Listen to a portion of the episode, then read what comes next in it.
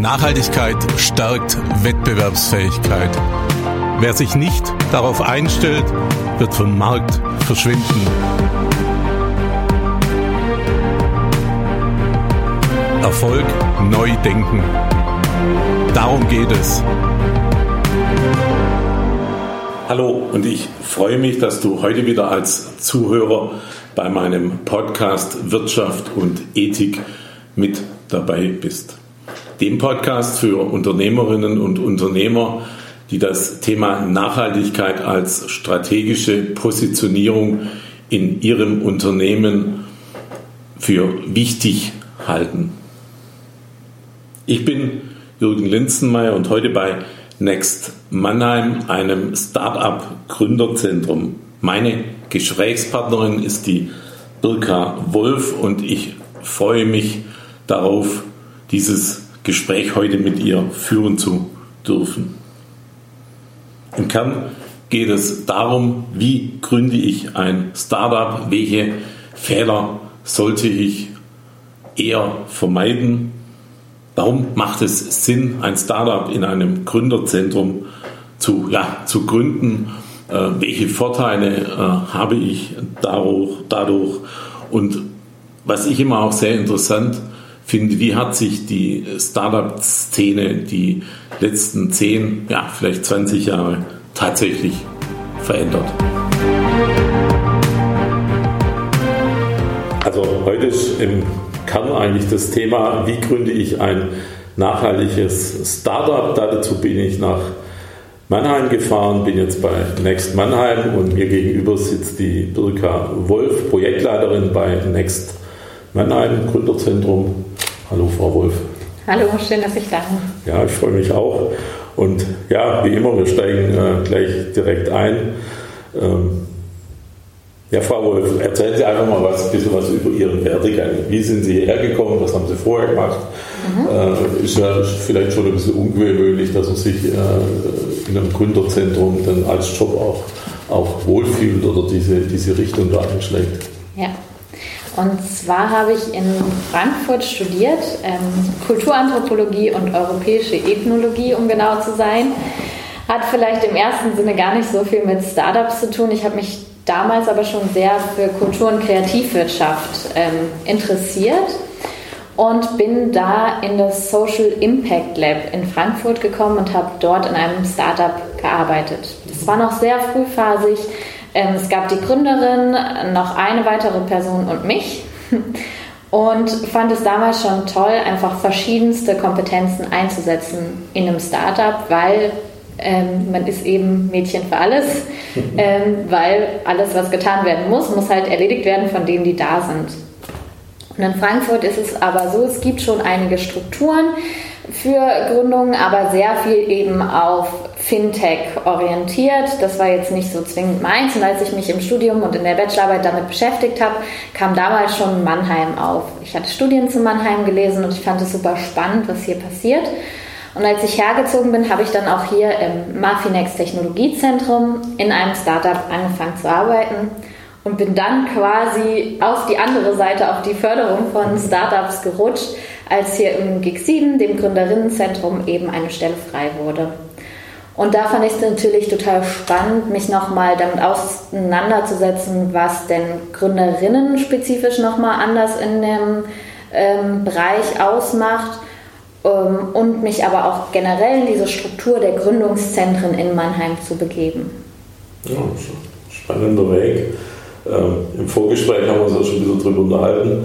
Das wusste ich jetzt gar nicht. In Mannheim gibt es im Grunde genommen acht verschiedene äh, Gründerzentren Zentren Next Mannheim ist eines davon.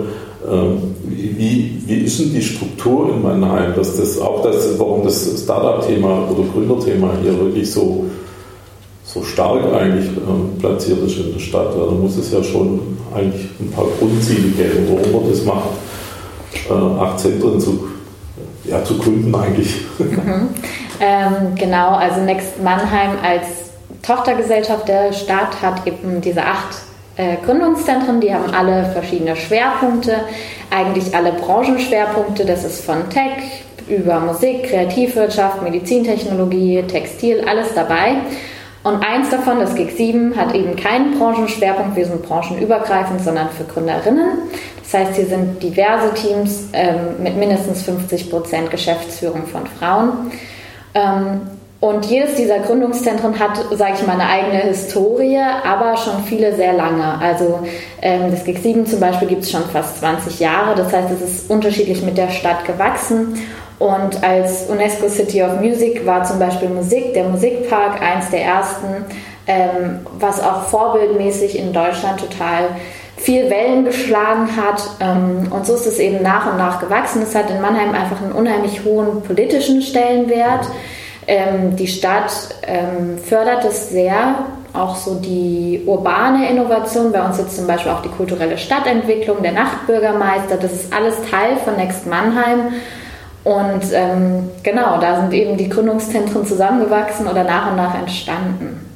Da geht es halt so um das Thema, logischerweise, Nachhaltigkeit. Wie, wie, wie ist denn das Thema Nachhaltigkeit bei, bei Next Mannheim integriert? Also es gibt verschiedene Aspekte. Einerseits natürlich intern, also das ist bei uns intern ein, ein Riesenthema, wo auch verschiedenste Prozesse angestoßen sind aktuell. Ähm, aber andererseits natürlich, dass wir uns explizit anschauen, welche Startups in den Zentren sind. Ähm, zum Beispiel das alte Volksbad, eins dieser acht Gründungszentren, hat jetzt nochmal ähm, eine Umstrukturierung in die Richtung. Ähm, und dass wir uns eben auch genau die Geschäftsmodelle anschauen. Zum Beispiel das GIG7 hier hat eine Beratung, eine Gründungsberatung. Wir beraten etwa 300 Frauen im Jahr ähm, zum Thema Businessplan, Marketing, Absicherung, alles. Und da spielt Nachhaltigkeit einfach auch eine große Rolle. Vor allem bei den Gründerinnen muss man aber ehrlich gesagt das gar nicht so viel dazu sagen.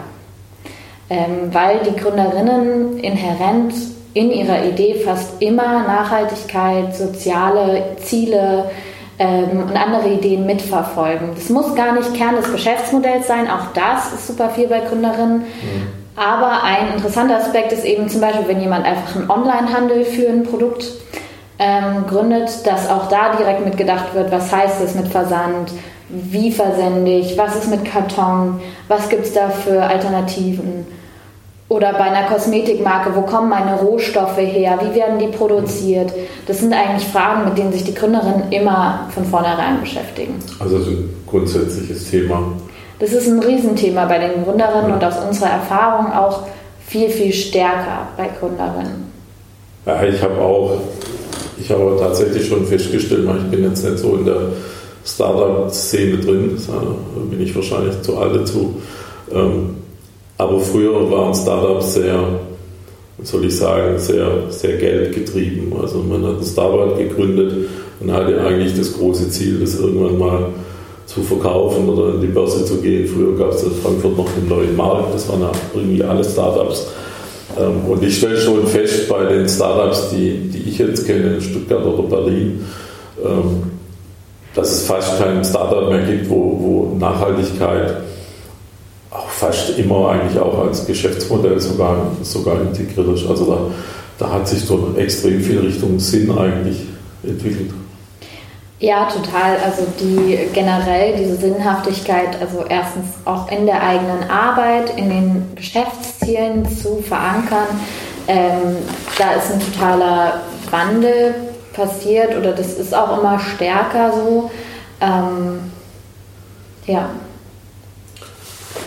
Also habe ich vor, vor, vor einem Jahr mal festgestellt, als ich bei meiner Bank angerufen habe, mhm. soll ich das Thema äh, Nachhaltigkeit für mich äh, mache als Geschäftsmodell, habe ich vor vier Jahren ja gestartet. Also ich bin bei, bei meiner Bank als, als Startup eingebucht, obwohl ich jetzt tatsächlich schon 60 Jahre alt bin und seit 40 Jahren selbstständig. Ähm, hat die mir gesagt, ich sei jetzt ein Startup, ähm, weil ich ein neues Geschäftsmodell hätte sozusagen, war ich echt überrascht. So, ich bin jetzt ein Startup. Wie komme ich jetzt äh, als Startup in Next Mannheim rein? Also äh, gibt es einen Bewerbungsprozess? Äh, mal, wie viel habt ihr hier? 20, 30 Unternehmen? Also jetzt hier in diesem Zentrum ja, andere haben andere Kapazitäten. Also das ist ja absolut limitiert, sage ich jetzt mal. Gibt es eine Warteliste? Ja, also darf ich als Stuttgarter überhaupt? genau, also wir haben ja verschiedene Angebote. Eins ist zum Beispiel eben diese Räume und das sind eben bezuschusste Flächen.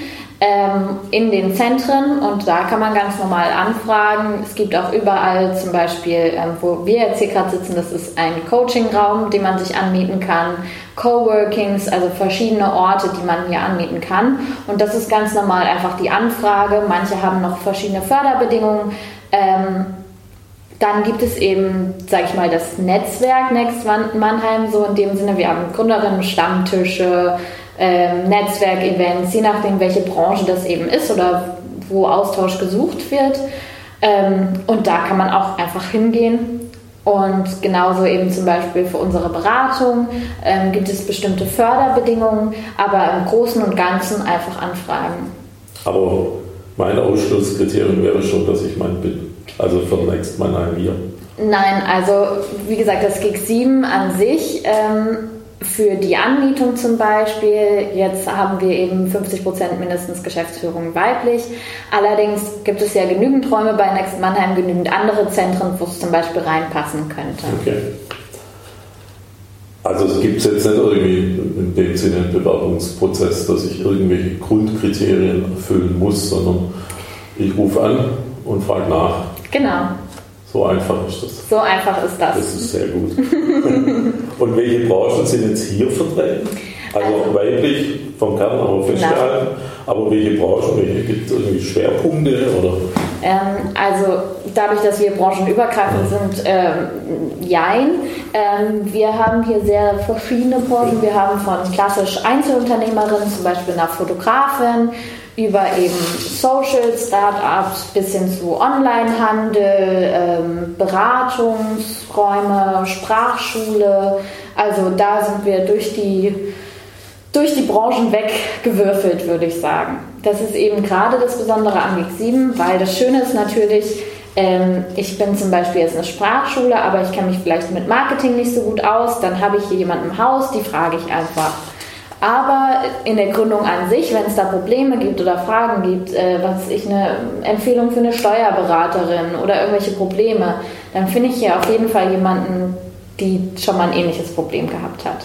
Also im Prinzip ist das schon der, der Kernvorteil, dass ich hier im Prinzip Menschen habe, die manchmal die Probleme schon durchlebt haben oder gerade im Augenblick die gleichen haben und ich im Grunde genommen einfach äh, hier sehr offen nachfragen kann. Ja, genau, und auch der Austausch wirklich unter Gleichgesinnten, mhm. unter anderen Gründerinnen, also zum Beispiel, ähm, sei es jetzt einfach wirklich, der Gründungsprozess kann manchmal auch einsam sein, wenn man, wenn alleine gegründet wird, ähm, dann, dann ist das Büro oder man sitzt zu Hause und in dem Sinne hat man ja gar nicht so viel Kontakt zu anderen. Dieses typische Büro und ich tausche mich mit Kolleginnen aus, gibt es da ja nicht. Und da ist es manchmal einfach schön, andere zu sehen und sich auszutauschen. Andererseits, wenn ich jetzt an ein klassisches Startup denke, Wachstum, dann bin ich mit dem Moment, sag ich mal, wo ich hier aus der Beratung rausgehe, ich habe den Businessplan, ich lege jetzt los, ich melde alles an, dann bin ich ja noch lange nicht fertig. In den nächsten Jahren ergibt sich so viel und sei das von Wachstumsschwierigkeiten, Finanzierung und so weiter. Dann sind wir natürlich auch einfach Ansprechpartnerinnen, um zu unterstützen, aber eben auch andere, die gerade vielleicht dasselbe durchleben oder Kontakte haben, Netzwerk haben ähm, und die einfach die Schwierigkeiten verstehen, durch die man geht. Wie, wie, wie groß sind die Firmen hier? Also wie kann man sich das vorstellen, was, was jetzt, weiß ich nicht, Umsatz oder Mitarbeiterzahlen angeht? Oder sind das doch eher Einzelkämpfer? Auch unterschiedlich. Also wie gesagt, von eben Einzelunternehmerinnen ähm, bis hin zu wachsenden Startups, die schon mehrere Mitarbeitende haben. Ähm, es gibt da schon irgendwann eine Grenze nach oben, auch einfach flächenmäßig. Das heißt, an irgendeinem Zeitpunkt wenn sie dann zu groß sind, äh, verlassen sie genommen irgendwann das Gründerzentrum. Genau, also es ist ja schon äh, quasi auch eine Starthilfe in dem mhm. Sinne, dass es bezuschusst ist. Mhm. Äh, natürlich kann man auch mehrere Jahre hier bleiben, aber ab einem gewissen Zeitraum, gerade wenn das Wachstum stärker ist, ähm, kann man noch mehrere Räume anmieten. Irgendwann ist es aber flächenmäßig einfach begrenzt. Oder zum Beispiel bei den Online-Handel, viele Geschäftsmodelle sind eben aktuell online. Dann ist es mit Lager und sowas. Das sind dann einfach Sachen, die bedacht werden müssen. Aber auch zu denen, die jetzt schon größer gewachsen sind, halten wir dann oft Kontakt. Also, also das fand gerade das Wort zur Starthilfe fand ich gerade ganz gut. So unabhängig, ob die jetzt ein Jahr dauert, zwei oder drei Jahre ja. Aber eigentlich ist es das ja, dass man, genau. dass man Leuten ein Umfeld bietet, äh, eine gewisse Unsicherheit wegnimmt, logischerweise, ja, und eigentlich Starthilfe äh, liefert. Ja, das habe ich eigentlich, als ich, äh, also ich habe mich vor, vor 40 Jahren selber selbstständig gemacht. Ähm, und ja, da gab es natürlich solche, solche Sachen noch gar nicht, dass es so ein Umfeld hat und, und man hat schon sehr viele Fehler gemacht, auch finanziell und hat da echt manchmal stark gelitten. Ähm, das, was ist eigentlich auch wirklich so, so der Unterschied zu früher? Das ist mir vorhin auch beim Mehrfahren so gekommen. Also, äh, ich habe meinen Laden aufgemacht vor 40 Jahren im Kinderzimmer. Am Schluss haben wir im Kinderzimmer zu dritt gearbeitet, äh, haben Zeitschriften damals gemacht, immer noch im Kinderzimmer, haben schon zwei Zeitschriftentitel, waren wir immer noch im Kinderzimmer. Ähm, früher gab es Start-up nicht. Da hat man halt so einen Laden aufgemacht, weil man irgendeine Idee hatte. Ich glaube, Steve Jobs hat auch eine Garage gestartet. Äh, jetzt Jetzt heißt es Startup. Äh, was ist denn so, was ist eigentlich der Unterschied zu, zu früher, sage ich jetzt mal? Habe ja auch gestartet irgendwie. ja, also ich glaube, äh, von den Begrifflichkeiten gibt es ja eine Bandbreite von äh, Gründungen, Unternehmerinnen, Unternehmer, Start-up, ähm, Selbstständige, das sind alles einerseits natürlich, wie identifiziere ich mich, ähm, also verstehe ich mich als ein Start-up, wie Sie gerade gesagt haben, bin ich jetzt ein Start-up, hä?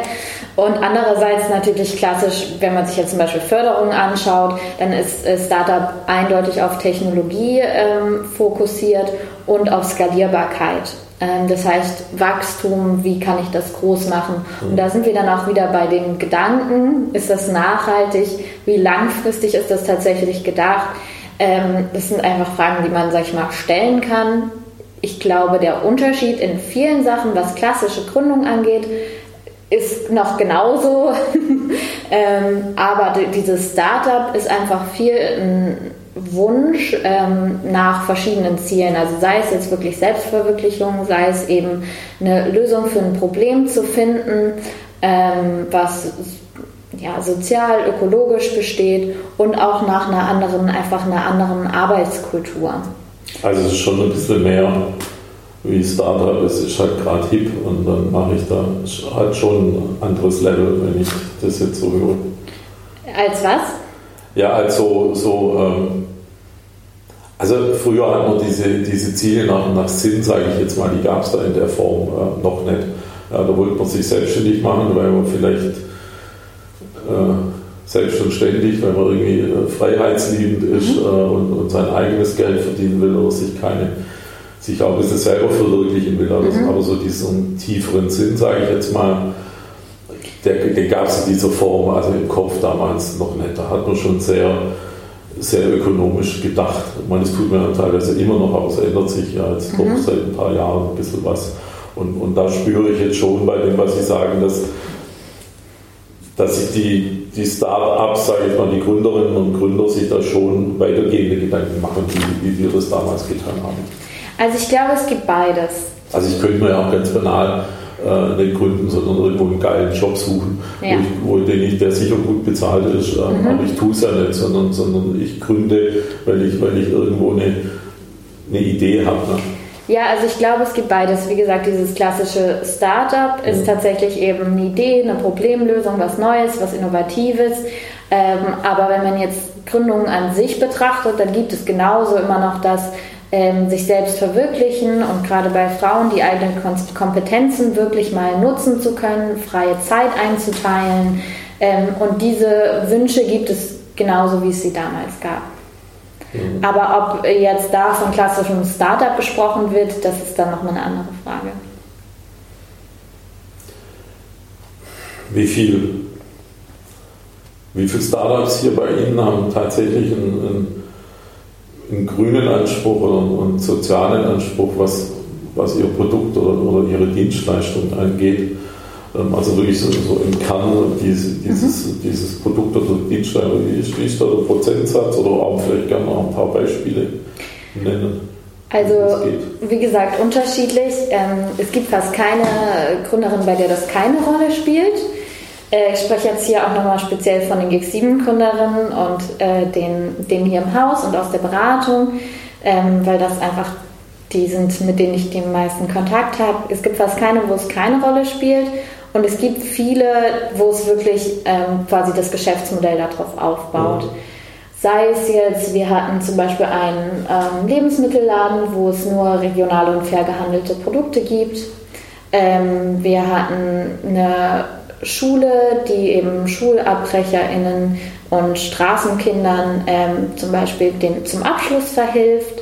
Ähm, also das sind diverse Geschäftsmodelle, die quasi inhärent dieses Ziel haben. Aber wie gesagt, auch wenn es um ganz andere Themen geht, ist es eben oft Teil des Gesprächs und in dem Sinne auch einfach die Geschäftsmodelle von Gründerinnen anders, ähm, weil sie eben oft sehr strategisch durchdacht sind vielleicht auch ein bisschen mehr mit Vorsicht daran gegangen durch vorherige Prägungen, mhm. was aber eben genau dazu führt, dass es so durchdacht ist, weil eben dreimal da gefragt wird, ähm, funktioniert das wirklich so? Kann ich von vornherein eben nicht den billigsten Karton verwenden, sondern da direkt auf was Nachhaltiges setzen? Habe ich tatsächlich die Kompetenzen, um das so und so zu machen? Und durch diese ganzen Frageprozesse ähm, ja auch einfach eine Langfristigkeit des, des Unternehmens sichergestellt wird. Und es ist natürlich auch was, was wir begleiten, weil dadurch, dass ein Finanzplan und ein Businessplan aufgestellt wird, ähm, ist ja schon von vornherein das quasi langfristig gedacht. Das ist natürlich auch einfach also, also aus verschiedenen Gesichtspunkten, dass das Unternehmen natürlich erfolgreich wird, äh, dass es gut auf die Beine kommt, aber auch, ähm, weil es eben eine langfristige Alternative ist, wenn man jetzt nicht nur an die Gründerin denkt, die vielleicht Mitte 20 ist, sondern vielleicht jemand, der Mitte 40 sich selbstständig macht, dann ist bei Frauen Altersarmut einfach noch ein Riesenthema. Und da stellt man eben ein Business auf die Beine, was eben langfristig erfolgreich das finanziert und auch ähm, eben das Alter absichert. Altersarmut ist bei vielen Selbstständigen Genau, bei den Selbstständigen Thema. riesig und bei den Frauen umso mehr. Und das ist leider immer noch super unterschätzt mhm, ähm, und deswegen auch Teil jeder Beratung bei uns Absicherung. Absolut. absolut. Ähm, also mal vielleicht mal ganz vorne angefangen, ähm, bevor ich jetzt äh, zu Ihnen komme oder vielleicht auch zu Ihnen komme, äh, was, was muss ich denn beachten, wenn ich jetzt die, wenn ich eine Idee habe und sage, ich möchte mich mit der Idee jetzt selbstständig machen, also ein Startup gründen. Was, was sind denn so, so die Eckpunkte? Also welche, welche Rechtsform, wie, wie finde ich eine, eine Finanzierung? Da gibt es ja auch mehr, tatsächlich mehr Möglichkeiten wie, wie früher. Es gibt dann auch Möglichkeiten außerhalb der Bank. Ähm, was muss ich denn so beachten, wenn ich eine Idee habe und jetzt sage, ich möchte jetzt ein Startup gründen? Mhm. Also da gibt es, glaube ich, so viele Punkte, dass ich ja, die jetzt nicht ja, in kurzen äh, abdecken kann. Ähm, aber vielleicht mal so. Aber da gibt es ja auch doch einige Fußfallen, ähm, auch zum Beispiel, wenn ich das natürlich auch vielleicht zu zweit oder zu dritt gründe. Ähm, mhm, oder fängt dann, dann sind es drei Freunde, äh, die sich davor gut verstanden haben und nach einem halben Jahr dann mal die Fälle und sie alle kennen, ja. sage ich mal. Ja. Ähm, also das ist total abhängig, ob es jetzt um eine Idee geht, die eine riesen Vorfinanzierung braucht oder eben, wie gesagt, die ich jetzt sofort starten kann. Ich muss nur noch das Gewerbe anmelden. Aber was ich vielleicht grundsätzlich sagen kann, ist, man darf einfach nicht unterschätzen, wie viel Hilfe es gibt. Sei es jetzt wirklich im Netzwerk, wenn man einfach mal schaut, was gibt es denn für Events bei mir, wen kann ich denn fragen, aber wirklich auch an Anlaufstellen, jetzt unabhängig von uns. Ähm, äh, also wie viel Unterstützung es da gibt, sich überhaupt zu informieren, bevor losgelegt wird. Weil da werden eben genau solche Themen angesprochen. Äh, wie komme ich denn an Kunden? Was ist denn das Marketing? Wie melde ich das an? Wie mache ich meine Steuer? Ähm, was ist mit der, mit der äh, Versicherung? Ähm, all diese Fragen sind eben Sachen, wo also Gründungsinteressierte sich Hilfe holen dürfen. Und sie sollten es vielleicht vor Gründung tun. Genau.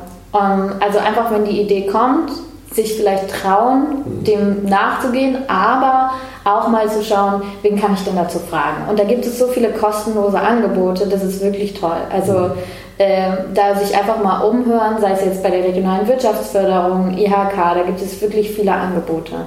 Und die decken genau das ab, ähm, um eben sich überhaupt mal mit der Thematik genauer zu, zu, zu befassen. Also Sie raten von einer also von einer gewissen Naivität ab. Äh, Wobei die ja auch sehr förderlich sein kann. Also äh, anders gesagt, bei meiner Selbstständigkeit wenn ich das alles gewusst hätte, was ich jetzt weiß, äh, würde ich mir die Frage stellen, ob ich das doch gemacht hätte, wenn ich es gewusst hätte. Genau, ich glaube, das ist eine, äh, eine Typfrage. Den Gründerinnen würde ich oft erstmal Mut zusprechen, weil ähm, der Idee überhaupt nachzugehen und ich denke auch, man darf Fehler machen. Also es ist nicht getan dadurch, dass jetzt Beratung in Anspruch genommen wurde, werden keine Fehler gemacht. Ganz im Gegenteil. Aber es ist eben überhaupt nicht schlimm mhm. und es wird nichts unter untergehen daran, dass Fehler gemacht werden. Das ist immer äh, was zum Lernen. Aber es gibt eben wirklich harte Knackpunkte, wo man Fehler mal vermeiden kann und die einfach nicht sein müssen. Und ähm, da, glaube ich, ist es gut, sich einfach Rat zu holen. Mhm. Und ansonsten tatsächlich, wie Sie schon sagten, Schritt für Schritt. Weil bestimmte Sachen finden sich dann erst nach und nach raus und das ist ja auch je nach Wachstum oder eben nicht Wachstum, ähm, kommt es erst, wenn es kommt. Was passiert denn bei, bei Next Mannheim, ähm, wenn, und das passiert, glaube ich, leider auch jedem Selbstständigen in, in irgendeiner Phase, ähm, wenn einer Firma das Geld ausgeht, mhm. weil es vielleicht nicht läuft oder weil man einen Fehler gemacht hat oder was auch immer. Äh, das Finanzamt äh, einen Brief schreibt, ihr müsst jetzt leider 80.000 Euro nachzahlen. Das sind alles Dinge, die passieren. Mhm. Ähm, was passiert dann bei Next Mannheim? Finde ich da Hilfe über die Stadt oder, oder äh, gibt es Investoren eventuell, die sich dann auch durchaus gleich mal in so einer Situation sagen, das ist eine tolle Idee, aber äh, mir fehlt jetzt halt das Kapital oder die Liquidität und beteilige mich. Also gibt es da Programme, die, die erstens helfen bei Notlage oder zweitens helfen, äh, wenn ich ausschließlich Liquidität brauche, auch um, um, um zu wachsen? Also grundsätzlich erstmal das Tolle daran ist, dass in Mannheim Gründung so zentral ist, ist, dass es ein Riesennetzwerk ist. Also ähm, untereinander, auch jetzt nicht nur in Mannheim, sondern auch die umliegenden äh, Städte als Region ähm, sehr gut vernetzt sind. Also das heißt, wir kennen immer irgendwen und wir sind ja eben als Ansprechperson da. Das heißt, wenn es schlecht läuft, dann haben wir ein offenes Ohr dafür zu schauen. Ähm, jetzt nochmal die Liquiditätssache oder Wachstumsfrage ist eine andere Sache. Auch hier ähm, sind wir da und arbeiten auch mit der Wirtschaftsförderung ja eng zusammen als Tochtergesellschaft der Stadt mhm. und haben eben auch verschiedene, wir haben zum Beispiel Muffinex Acceleratorenprogramme ähm, und die sind zum Beispiel von jetzt ganz frischem Produkt bis hin zu Skalierung, Internationalisierung, je nachdem, was da in Frage kommt. Und da ist zum Beispiel ganz klar auch Investoren, Investorinnen, Vernetzung. Und da im Netzwerk tut sich unheimlich viel. Also von Business Angel Events, wo man hinschauen kann, ähm, ja, hin zu direkten Kontakten zum Beispiel zu Großunternehmen, die eben hier ja, in Mannheim auch äh, zuhaufe sind, ähm, die vielleicht als KundInnen in Frage kommen. Okay. Genau. Das wird von euch auch gefördert, also da gibt es äh, Veranstaltungen dazu. Genau, klar, gibt es äh, Veranstaltungen zu und eben spezifische Programme. Ich habe gelesen in der Vorbereitung, es gibt einen Beteiligungsfonds der Stadt Mannheim. Ja. Ich hoffe, ich habe richtig gelesen. Beteiligungsfonds heißt ja, dass sich die Stadt Mannheim an den Firmen beteiligt. Oder falsch? Also zu dem Beteiligungsfonds konkret kann ich jetzt, äh, habe ich die Bedingungen nicht im Kopf, aber es gibt verschiedene Programme, ähm, die eben zur Finanzierung gehen und auch für zum Beispiel, was ich wichtig finde, auch für eben die kleinen Unternehmen oder die kleinen Selbstständigen. Also sei es jetzt von zum Beispiel Anschaffung von Kreativequipment bis hin zu wirklich dann, wenn es um Finanzierung von ich brauche eben 50.000, um das Produkt überhaupt auf die Beine zu bringen, ähm, gibt es verschiedene Angebote. Ähm, Dazu muss ich nochmal sagen, jetzt Gründerinnenzentrum das Thema äh, dazu bringen. Frauen haben es da leider immer noch sehr schwer. Ähm, da arbeiten wir dran und da sind wir dran und deswegen braucht es auch die Kontakte, dass direkt vermittelt wird. Aber da ist noch so viel an unbewussten Vorurteilen, an anderen strukturellen Hindernissen, äh, warum Frauen schwieriger an Finanzierung kommen und das ist auch was, woran wir aktiv ich habe hab das ja noch nie, also ich habe das noch nie verstanden. Mhm. Aber ich habe gelesen, dass, dass es glaube ich nur 16 Prozent der, Gründungen sind Gründungen von, von Frauen. Ja. Ich glaube in Deutschland 16 Prozent. Mhm. War ich überrascht, wie wirklich tatsächlich, wie, wie wenig das ist, weil, weil Wie, wieso ist das so? Wieso tun Frauen sich da ja, das ist, glaube ich, der falsche Ansatz, warum Frauen sich da schwer tun. Das ist jetzt wieder typisch Mann. Ähm, äh, wieso gibt es da, also wenn Sie Schwierigkeiten haben, eine Finanzierung zu bekommen, dann gibt es ja Vorurteile ja. in irgendeiner Form. Ja. Ähm, ich kenne die nicht. Äh, mhm. Ich kann damit auch gar nicht umgehen, weil, mhm. weil ich das für mich immer für mich ist das die gleiche Person, äh, ob männlich, weiblich oder, oder divers. Mhm. Wieso gibt es da so im ersten Punkt mal Vorurteile, dass Frauen, wenn sie so eine Idee haben und vielleicht sogar Selbstbewusstsein haben, dann zur Bank gehen oder sonst wohin und der sagt dann nein? Mhm. Ähm, also das hat verschiedene Facetten, würde ich sagen. Das eine sind tatsächlich strukturelle Hindernisse, die anders sind, auch in den Biografien von Frauen, ähm, wie man zur Gründung kommt. Ähm, zu den unbewussten Vorurteilen. Was hat meine Biografie mit meiner Idee zu tun? Zum Beispiel, dass eben ähm, Frauen nicht dieselbe Berufserfahrung haben, wenn jetzt zum Beispiel Mitte 30 ähm, ein Gründer in Deutschland vorher bei X Unternehmensberatungen, ähm, wie auch immer, versus eine Frau, die vielleicht zwei Kinder bekommen hat, auch studiert hat, nicht dieselbe Berufserfahrung, dann wird die Kompetenz dieser Frau anders eingeschätzt. Und die Frage ist natürlich, vielleicht sind es andere Kompetenzen, aber sind sie weniger wert, sind sie mehr wert? Das ist einfach eine Einschätzung, ähm, weil in der, also das ist ganz klar wissenschaftlich, ich suche mir Leute aus, die ähnlich zu mir sind. Hat sie, ähm, und jetzt gar nicht beziehen auf männlich oder weiblich, weil auch, ähm, also ich habe mich mit 18 selbstständig gemacht und habe mhm. null Ausbildung gehabt und auch ja. irgendwie BWL schon studiert mit 18. Mhm. Ähm, das heißt, das Vorurteil der Kompetenz müsste mir ja theoretisch genauso entgegenschlagen äh, wie der Frau. Also muss es auch irgendwie noch eine andere Ebene geben. Oder äh, ist sie tatsächlich, hat sie tatsächlich weniger Kompetenz, weil sie zehn Jahre lang zwei Kinder aufgezogen hat? Mhm. Kann ja auch sein.